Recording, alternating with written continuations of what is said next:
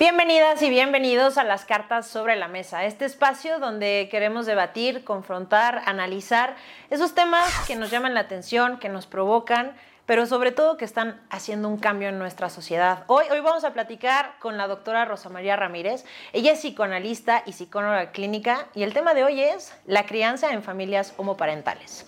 No olvides suscribirte a nuestro canal de YouTube. Todos los martes vamos a tener contenido diferente, no te pierdas ninguno. Síguenos en cualquiera de las redes sociales, arroba Carla Insunza.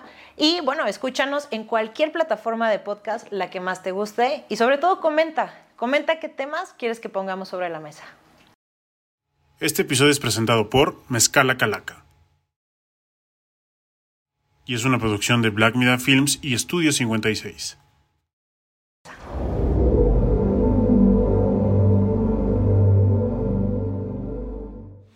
Rosa María, qué gusto tenerte aquí. Gracias, gracias por la invitación. Al contrario, y platicar un tema que más que preocuparnos debemos de ocuparnos, ¿no? Es un cambio social que estamos teniendo ahora, que es la crianza homoparental.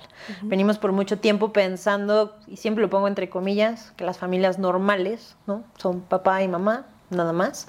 Y ahora que estamos con toda esta diversidad y que justamente estamos hablando de estos temas, pues resulta que no, que en casa pueden haber muchas familias. ¿Cómo llevamos este tema? Exacto. Eh, mira, me parece muy importante de inicio eh, plantear que las familias son diversas, ¿no? Que justamente este modelo al que estamos acostumbrados de papá, mamá, hijitos, es un modelo sumamente restrictivo que no abarca la realidad en la que vivimos actualmente. Parte de la diversidad de estas familias, en efecto, son las familias homoparentales, pero cuando hablamos de familias diversas, incluye un montón de posibilidades. Claro. Eh, desde la clínica, por ejemplo, pues vemos un montón de, pacientes con mucha frecuencia que viven con los abuelos o solamente con la mamá o solamente con el papá o incluso con tíos, ¿no? O que tienen eh, padrastros o madrastra, ¿no? Los tuyos, los míos y los de todos, claro. Exacto. Y bueno, dentro de ello también las familias homoparentales eh, o incluso te diría yo familias de una sola eh, o de mamá o papá donde no hay pareja pero con padres eh, con una orientación homosexual, ¿no? O sea, también está esa, esa posibilidad que no necesariamente sea una pareja. Entonces, me parece que lo que hacia lo que se está moviendo actualmente el tema de las familias es justo a integrar toda esta diversidad y dar lugar, ¿no? Por ejemplo, en las escuelas, o sea, ¿Qué pasa con el Día de las Madres para los chavitos que no tienen una mamá? Claro. O con el Día de los Padres para quienes no tienen un papá. ¿Cómo nos vamos adaptando para incluir también esas realidades? Y también yo creo que platicando con gente que, que ha estado en este, en este tema, que lo ha estudiado, muchos coinciden que más que educar a los niños, hay que reeducar a la sociedad adulta. ¿A qué me refiero con esto? Cuando somos niños tenemos el mejor momento que yo creo que es cuando estamos creciendo, que no tenemos ningún juicio, ¿no? Para, para nosotros cuando somos pequeños, todo lo podemos ver con mucha naturalidad, no tenemos ningún estigma puesto.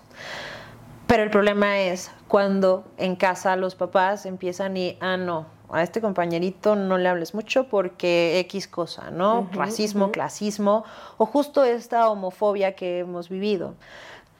¿Cuál es el, o sea, cuál es el modelo que ahorita se está siguiendo para poder eh, lidiar con una sociedad que ya trae mucha información de atrás y que las nuevas generaciones lo reciban de la forma que tiene que ser. Sí, fíjate que es uno de los argumentos que se utiliza con frecuencia en contra de la adopción eh, de parejas eh, homosexuales es que estos niños van a sufrir bullying en la escuela, ¿no? Como que, o que van a ser... que no van a tener una infancia sana, ¿no? Exacto. Y entonces, mejor que no los puedan adoptar. Y el argumento tendría que ser justo el contrario, ¿no? O sea, esos niños tienen derecho a una familia, es parte de los derechos humanos. Eh, lo que tenemos que hacer entonces es trabajar en las escuelas para que esos niños sean incluidos, respetados y que pertenecer a familias homoparentales no se vuelva una razón de discriminación o un motivo de discriminación. Y que aparte también te tomas, te topas, perdón, con comentarios muy homofóbicos en el sentido en el que para empezar la homosexualidad se sigue viendo como si fuera una enfermedad, ¿me explico? ¿No? Y, y, aparte endémica, ¿no? Así como, ay, te toco y se me contagia, ¿no? Y hay mucha gente que tiene este speech de, es que están creciendo en un ambiente donde entonces pues también van a ser gays o también, no como si realmente esto fuera justo, una enfermedad, ¿no? Y cuando realmente lo que no ven es que a final de cuentas la sexualidad que llevan sus papás, ¿no? No tiene nada que ver a la sexualidad que el niño o la niña vaya desarrollando por sí solo, ¿no? Y eso además está sustentado en estudios. O sea, se han hecho estudios en los que se compara el desarrollo de chicos en familias heterosexuales y en familias homoparentales y no se ha encontrado a lo largo de los años, ya lleva mucho tiempo desarrollándose estas investigaciones, que favorezca una u otra orientación sexual. O sea, la orientación sexual de los padres no determina en nada la orientación sexual de los hijos. ¿no? Puede ser cualquiera de las posibilidades. Y regresando también un poco a lo que planteabas, yo creo que estamos viendo un cambio importante en cómo las generaciones más jóvenes conciben eh, la homosexualidad, ¿no? Y no solo eso, sino toda la diversidad de posibilidades en cuanto a deseo e identidad. Claro.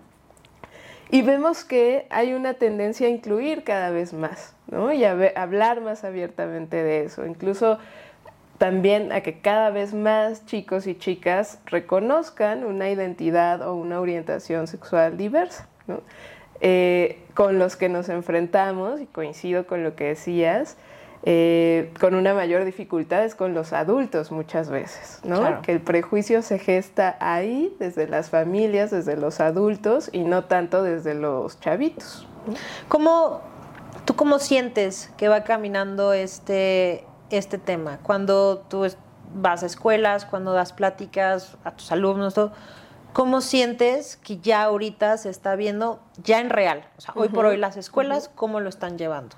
A mí me, sorprende y me sorprende gratamente, por un lado, ver que cada vez más eh, chavitos en secundaria y prepa sobre todo, pueden hablar abiertamente desde esos momentos de su identidad o de su orientación. O sea, por ejemplo, eh, me ha tocado atender a pacientes eh, trans que lo hablan abiertamente en la escuela y contrario a lo que pensaríamos, por supuesto hay quien no respeta su identidad, pero lo que yo he visto es que se suele generar un círculo de amistad alrededor que los protege y los cuida bastante, ¿no?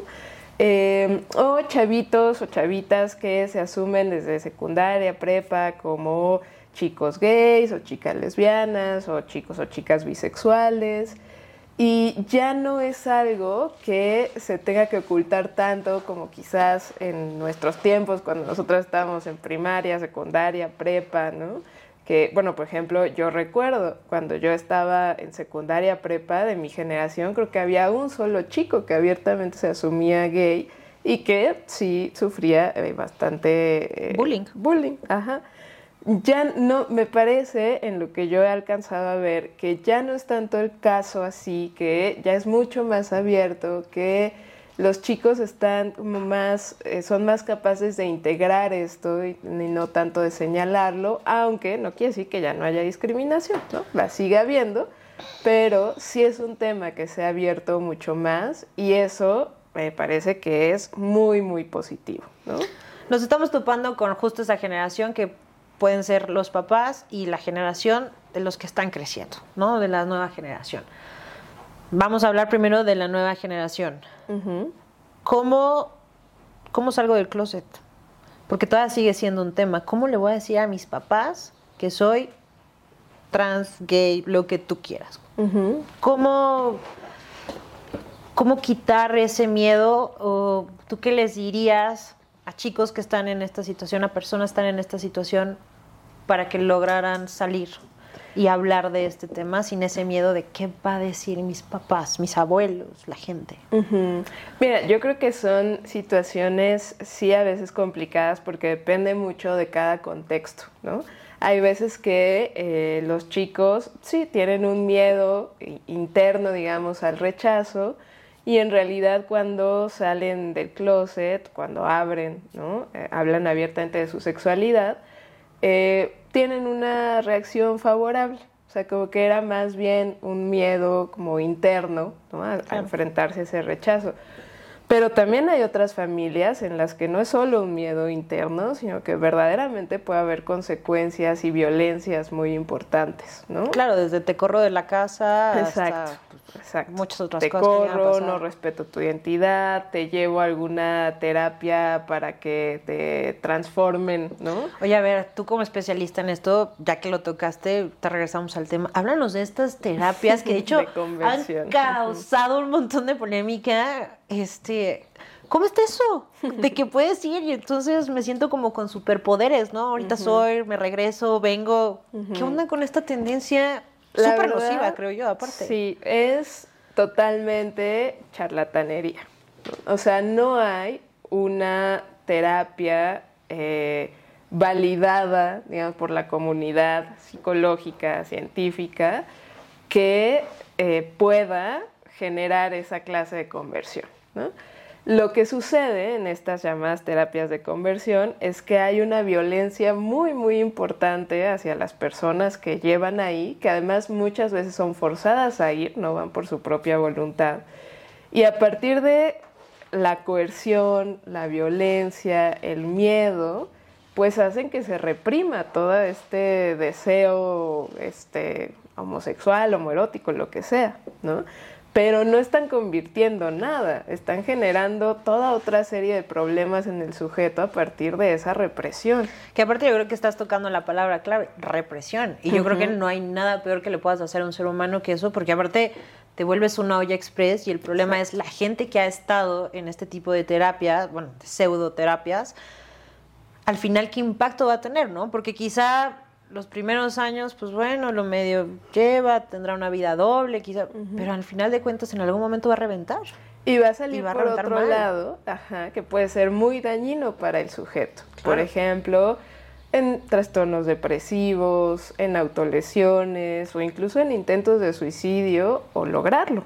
¿no? Entonces son muy dañinas y justo por eso recientemente acaban de ser prohibidas ya. ¿no? O sea, ya es un hecho legal que está prohibido cualquier terapia de conversión. Entonces, cualquier persona que haga eso, que prometa eso, está cayendo en un delito actualmente. Bueno, información que cura, por favor.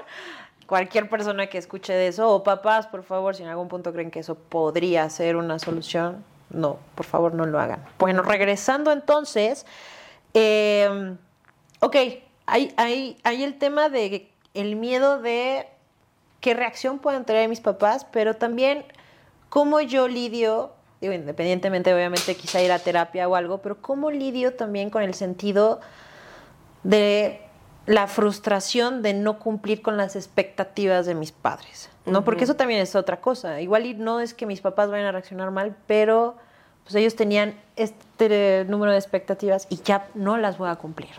Claro, claro.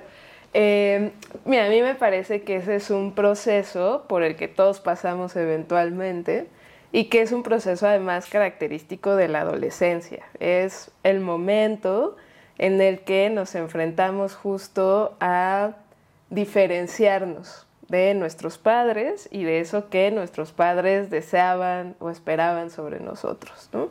Hay padres que lidian mejor con esto y que dan espacio a que los hijos se vuelvan pues quienes ellos son, ¿no? Y hay padres que no, hay padres que no lo permiten y que eh, quieren hijos que sean una copia de ellos. Y eso... Bueno, y eso pasa hasta en las carreras, ¿no? De, uy, ¿cómo no vas a ser médico tú también, ¿no? Por ejemplo. Y eso daña muchísimo. Nuevamente, eh, pues es una forma de reprimir al sujeto y no permitirle desarrollarse en su particularidad. En, su esencia. En su esencia, exacto. Em, Yo creo, desde, desde mi experiencia, sobre todo como psicoterapeuta y justo trabajando con adolescentes y adultos jóvenes, que todos tenemos que pasar por un proceso de duelo con respecto a esas expectativas.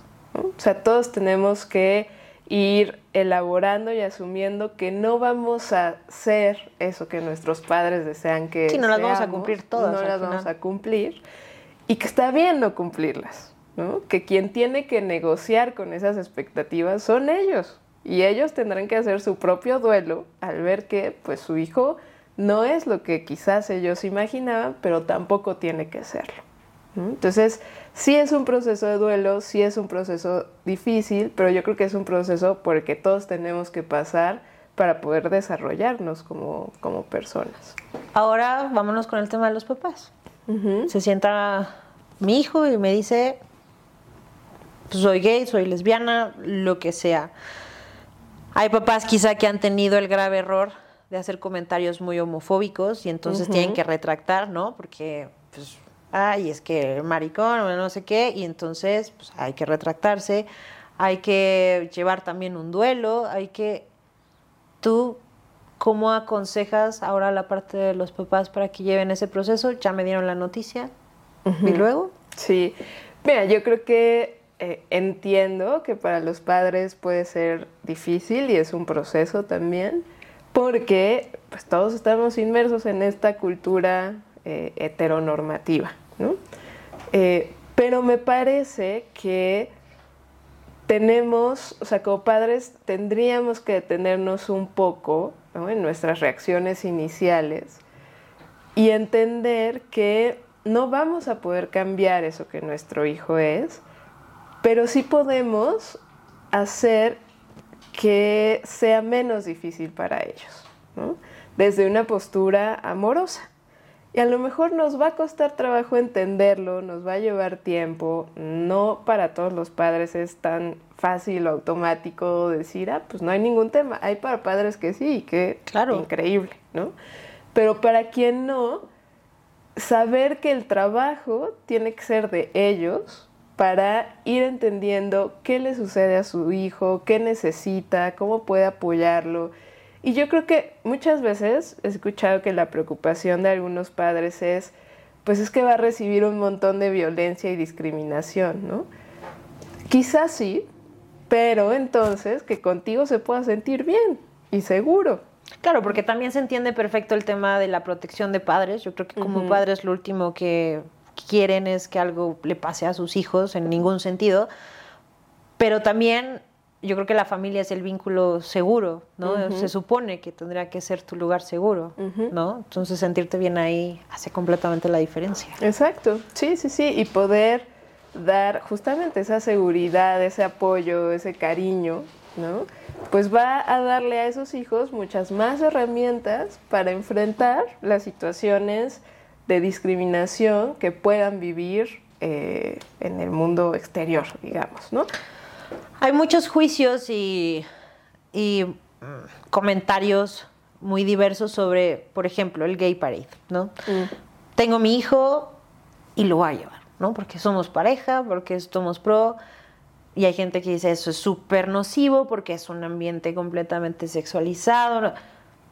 ¿Qué está, no, me gusta decir bien o mal, pero cómo es la línea entonces que tú recomiendas para poder criar a los hijos de un entorno, no tanto de que vayan o no vayan a tener eh, diversidad sexual, sino para que sean conscientes de lo que está pasando sin afectar también, quizá tocar temas antes de tiempo o cómo lo vas llevando como papá? Mira, me, me, parece una pregunta interesante porque me recuerda que recientemente, desde el gobierno de la Ciudad de México, se organizó como una jornada, digamos, en, las, en la que drag queens iban a contarle cuentos a niños. Eh, y evidentemente, pues hubo como toda una oleada de comentarios eh, en contra de ello, diciendo cómo se va a exponer a los niños, a las drag queens. Las drag queens no hacían nada más que ir a contarles un cuento, ¿no? Y bueno, obviamente iban con todo su performance y demás, pero bueno, algo que... Que aparte es muy llamativo, o sea, visualmente para el niño seguramente era súper llamativo, ¿no? Ajá, y que no era algo necesariamente sexualizado, ¿no? Eh, y entonces, bueno, hubo como toda esta polémica. ¿no? Eh, a mí me parece una excelente iniciativa todo lo que tenga que ver con exponer a los niños desde chavitos a la diversidad en todos los sentidos. ¿no? Eh, en el sentido, eh, como decía, de la orientación, de la identidad, pero también de las capacidades físicas, capacidades mentales, ¿no? O sea... Pues que entiendan lo diverso que es el mundo, ¿no? Exacto, me parece que eso les va a dar muchos más elementos para enfrentar el mundo y para poder moverse en él que educarlos en una burbujita donde todo lo que no es conocido no existe o hay que agredirlo o hay que rechazarlo. Sobre todo porque yo creo que hablar de diversidad sexual, como dice su nombre, cuando tomamos el tema sexo ya es un tabú por default. Y muchas veces mal entendido, porque aparte creo que uno de los grandes errores es nuestra falta de educación de muchos temas, no solo de esto, ¿no? Pero eso sí, nuestra gran conciencia de opinar y de juzgar, ¿no? Entonces, eh, en, en ese sentido creo que hay que quitar el estigma que el volver a un hijo, acercarlo a la diversidad es 100%, hablando de este tema, es hablar de sexo, hablar, o sea, quitar también ese tabú de, es que si hablamos de cualquiera de LGTB más, todo lo que tú quieras, ah, solo es sexo, ¿no? O sea, creo que también es un tema muy importante, que es algo mucho más allá, ¿no? O sea, hay personas, y te digo porque nos han tocado comentarios súper homofóbicos, que creen que entrar a la casa de una pareja es entrar a otro mundo, ¿no? Y es como, oye, pues si no viven diferente, ¿no? es una casa común y corriente, pues hay muebles, o sea, todo es igual, ¿no? Pero ¿por qué, por qué esa conciencia de pensar como si fueran algo completamente diferente, pero que aparte afectan, ¿no? O sea, ¿en qué momento tiene ese rechazo, esa homofobia que nos han criado? Sí, me parece importante esto que planteas porque en efecto no es el, el tema de la diversidad y la orientación sexual, no es solamente el tema de con quién me relaciono sexualmente. Sí, con quién tengo mi intimidad. Así como no lo es en las parejas heterosexuales. La elección de una pareja, sea del sexo que sea, implica los afectos, implica los proyectos conjuntos, implica el vínculo, el romanticismo, lo que compartes, muchas cosas que van más allá del eh, intercambio sexual, que además pues también está ahí, también es importante y también es Pero en una casa hetero también los papás tienen relaciones, ¿me explico? sexual, claro. Sí, sí, por supuesto. Pero es, te digo, o sea, en plan de, no, no, no, a casa de él no, porque es que tus papás son gays, ¿no? Porque hasta tenemos el sentido de, lo decimos en bajito, es que son gays. O sea, creo que también tenemos que empezar a, a entender que las diferentes familias es un entorno donde, al final de cuentas, buenos o malos, podemos ser cualquiera, ¿no? Lo que algo no te guste de una relación es porque quizá no tienes vínculos en común o no te cae bien la persona, pero no por una orientación sexual o por cómo lleven su vida privada, a final de cuentas, ¿no? Eh, y existe como este estereotipo de los papás son gays, por ejemplo, esto que dices, ¿no? No puedes ir a su casa, como si en, particularmente en los hombres gays hubiera una sexualidad desbordada, ¿no? Y como incontrolable. Y es, no es más que un estereotipo.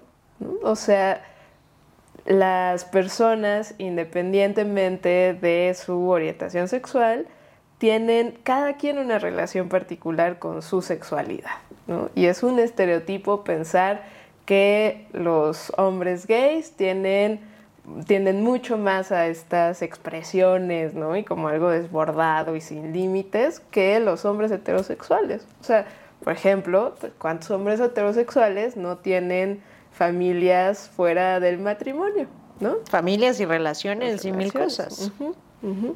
Sí, yo creo que son muchos, muchos estereotipos. Hoy creo que redes sociales, eh, mucha información al alcance de la mano, pero también a veces mucha información si no la sabes procesar o no sabes de dónde viene la información, a veces en vez de hacer un bien, hace un mal.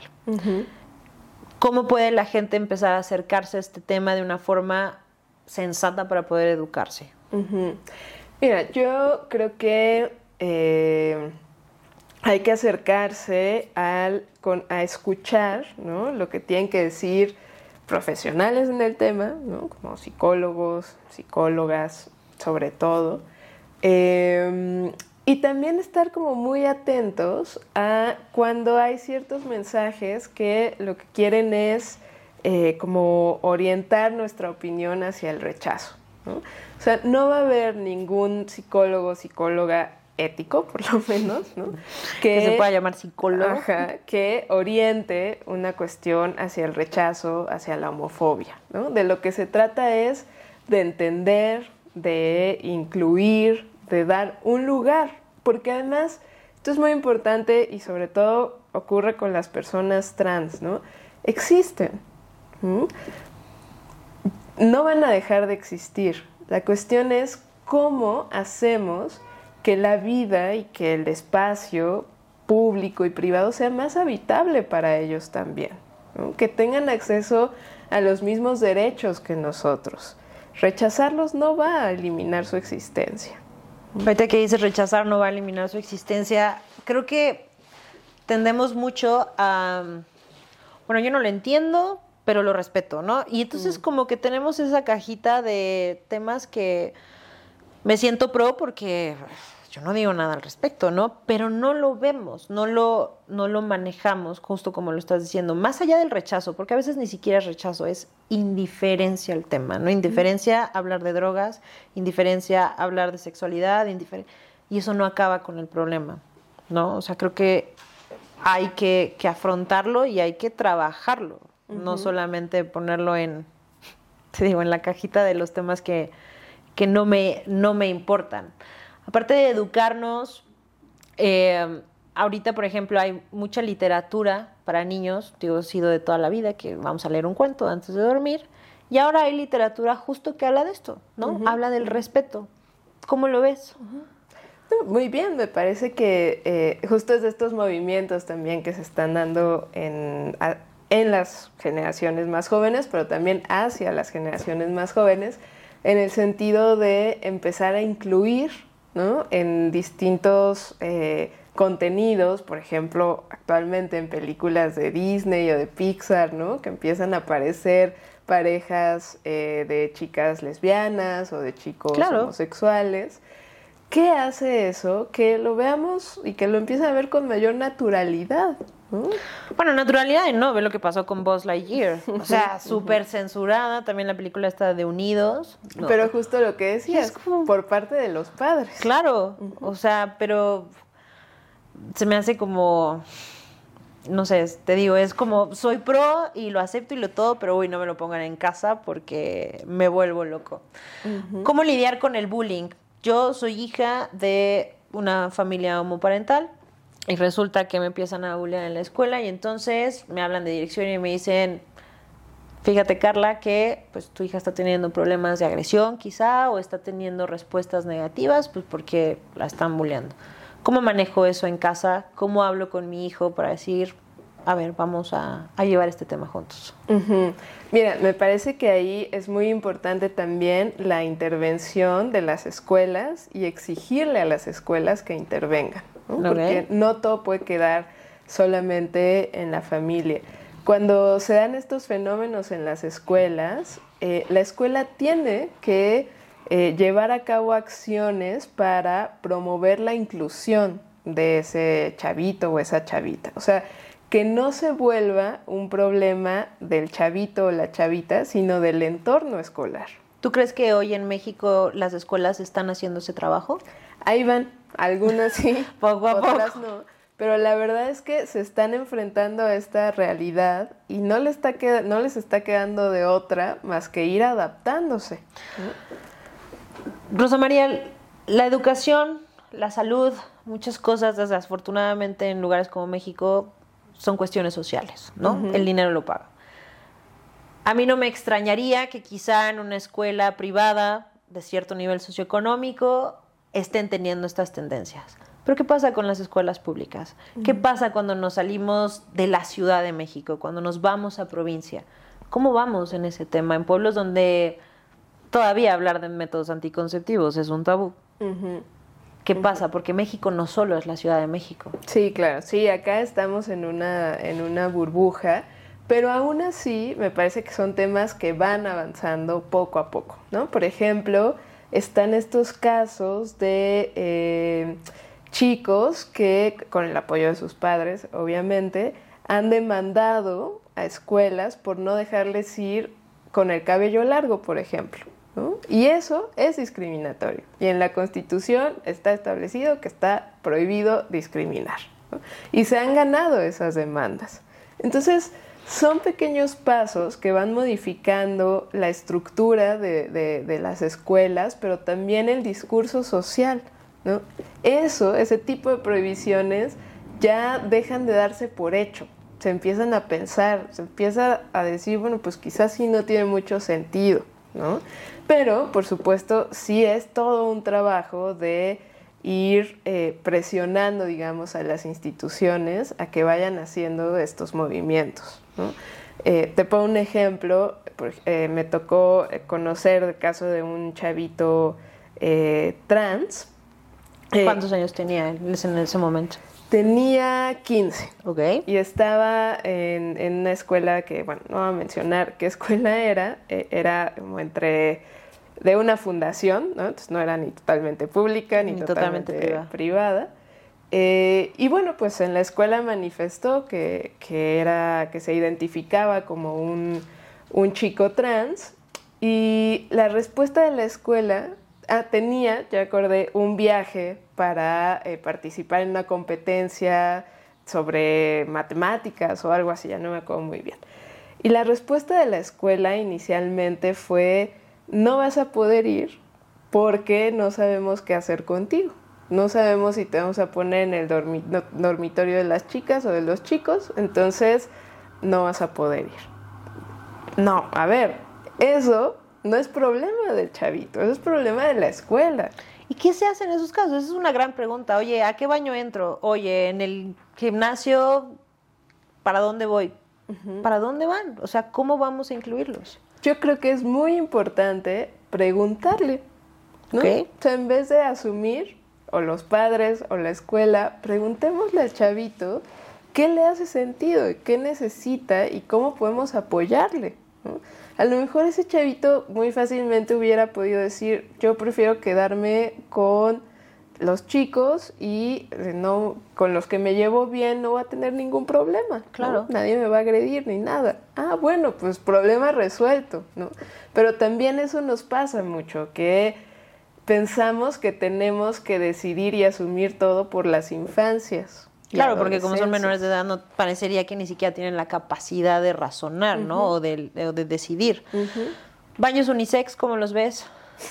¿Serían la solución? Baños eh, neutros, me parece que es lo que, más que unisex, neutros es lo que se está planteando. Para los que no lo sabemos o no lo tenemos muy claro, ¿diferencia?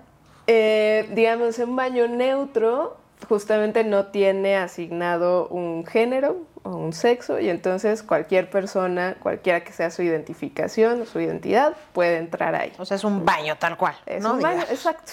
es un baño y cualquiera que se defina como persona puede entrar a ese baño, ¿no? Sin tener que definirse como mujer u hombre o cualquier otra posibilidad, ¿no?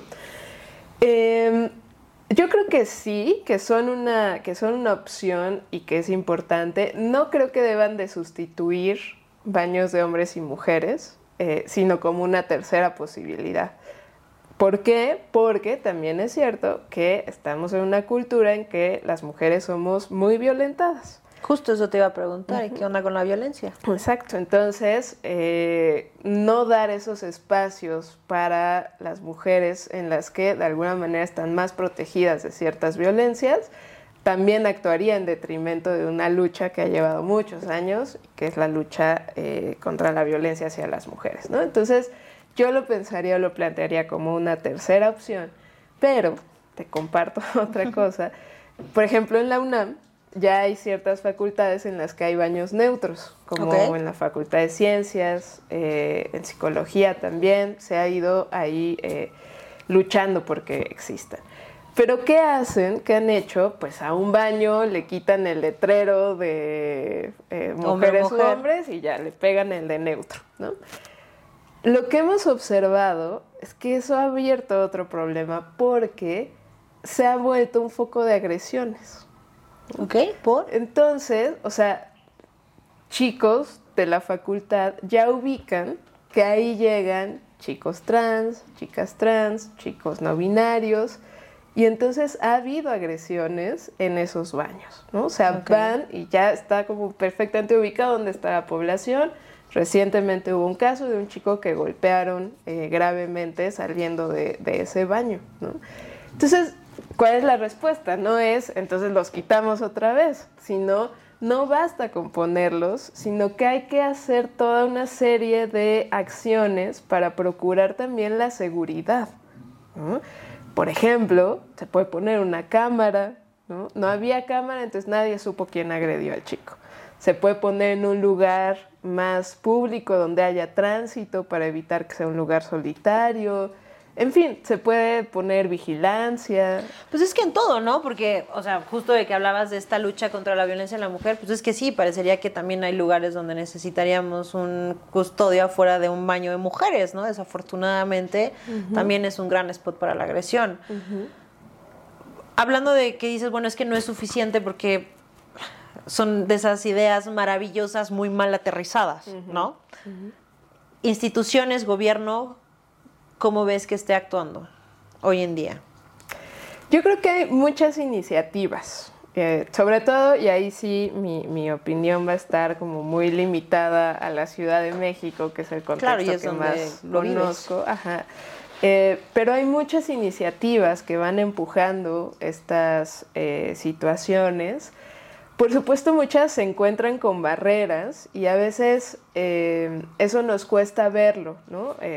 Por ejemplo, iniciativas en las escuelas para hablar más sobre sexualidad, sobre violencia de género, sobre transexualidad, sobre diversidad, se encuentran, sobre todo en las escuelas públicas, con las sociedades de padres de familia, que muchas veces se oponen y no permiten, no permiten. Pero sí se están haciendo cosas, sí se está dando la lucha, Lleva tiempo, por supuesto, pero me parece que es muy importante ver que sí van habiendo resultados. Por ejemplo, perdón, nada más rapidísimo, como el hecho de que ya en todo el país existe el matrimonio igualitario. Empezó en 2010 con Ciudad de México, 2010 o 2009, por ahí ahorita se me fue, y 13 años después ya está en todo el país. 13 años, o sea, es un Sí, o sea, no es un cambio que vaya a ser de la noche a la mañana. Exacto, pero hay mucha gente empujándolo y también es importante ver lo que sí se va logrando, no solo lo que no. Y lo que bien decías, ¿no? Esto marca también los derechos que tienes como persona tal cual en el sentido de, oye, hice una vida con una persona, ¿por qué si una pareja heterosexual si en algún momento alguno de los dos fallece, la otra persona tiene derecho de los bienes que hicimos juntos, de si hay hijos, la crianza, de muchas cosas. Y pareciera entonces como si una relación homosexual fuera como que no existe, me explico, es como de no tienes ningún valor, no tienes nada. Y creo que también no tienes ningún derecho. Y creo que también es un gran avance en el sentido en que también las nuevas generaciones lo vean como, pues mira, ¿no? O sea, es algo que no es un juego, que es legal y que realmente es un compromiso, es lo que es el matrimonio, el compromiso de dos personas, como sean, que quieren estar juntas, ¿no? Y viéndolo ya de esa manera lo ves completamente diferente. Y que adquieren ciertas responsabilidades y ciertos derechos frente a la otra persona, ¿no? Ahorita mencionabas, por ejemplo, el tema de los bienes, pero también el tema del seguro médico, por ejemplo, ¿no? De poder compartirlo con tu pareja o tomar decisiones médicas, una hipoteca, o sea, es acceder a ciertos derechos que han sido dados por hecho para las parejas heterosexuales durante muchos años y que ahora se reclama que también puedan ser para cualquier tipo de pareja que decida eh, tener este, eh, casarse, pues, ¿no? Tú hablabas de 13 años. Eh, para un cambio así? Hay gente que dice, no, pues es que está fácil, o sea, porque los baby boomers pues ya están de salida, ¿no? O sea, digamos que selección natural, ciclo de vida, van a empezar a acabarse las generaciones y ya. ¿Tú cuánto tiempo, o sea, no que nos des un, o sea, cómo visualizas que va a ser este cambio? ¿En cuánto tiempo? ¿Cuánto tiempo tú ves que realmente tengamos un cambio ya tangible en la sociedad de aceptación, de respeto y sobre todo de inclusión? Es muy difícil poder decirlo. Me parece que, como te decía, ya estamos viendo cambios muy significativos, tanto en lo legal como en el discurso. Cada vez hay más acceso a estos discursos que eh, dan lugar a la diversidad y también en lo micro, digamos, ¿no? En lo que te decía, en las escuelas y demás. O sea, sí hay cambios, pero también ocurre que frente a, esta, a estos, sí, a estas oleadas, digamos, de, de cambios en favor de la diversidad, por ejemplo, suele venir una oleada en contra que apunta hacia eh, tirar esos avances, esos derechos. Los derechos nunca hay que darlos por hecho, nunca están completamente ganados. Actualmente en Estados Unidos, en varios estados, se están promoviendo leyes en contra, por ejemplo, de los show drags, que no se pueda, porque son una amenaza para las infancias. O sea, vemos cómo empieza a surgir toda esta, esta oleada en contra. Entonces, me parece muy importante pensarlo no como un proceso lineal, sino como algo que está en un sí, Porque aparte de esto que dices es un retroceso, ¿no? O sea, desde lo más básico, o sea, limitar un espectáculo. O sea, que parecería que el teatro puede ser muy libre, ¿no? Si lo quieres ver de una forma así, hasta legislaciones, todo, hablando por ejemplo de España, España ha sido un país que justo se ha vuelto muy famoso en el sentido de esos choques que están teniendo en gobierno de ideas quizá muy libres o libertinas, que pueden llamar algunos, a ideas súper conservadoras. Exacto. Sí, viene la reacción. Eh, también lo vemos con la violencia hacia las mujeres, o sea, se ha ganado muchos espacios y muchas cosas muy importantes como la tipificación del feminicidio, por ejemplo, pero a la vez vemos un recrudecimiento de la violencia hacia las mujeres, ¿no? Vemos el discurso de Trump, cómo ha ganado tanta fuerza, o sea, nunca está ganado. Eh, y, y, me parece que no podemos dar por hecho que va a seguir avanzando y que esos derechos ganados ya van a estar ahí. Hay que seguir empujándolos y luchando por ello. Y en ese sentido, pues es muy difícil, ¿no? Pensarlo de esta forma lineal y decir, en 15 años ya vamos a estar en otro sitio. Me gustaría ser así optimista, pero la verdad no, no lo sé.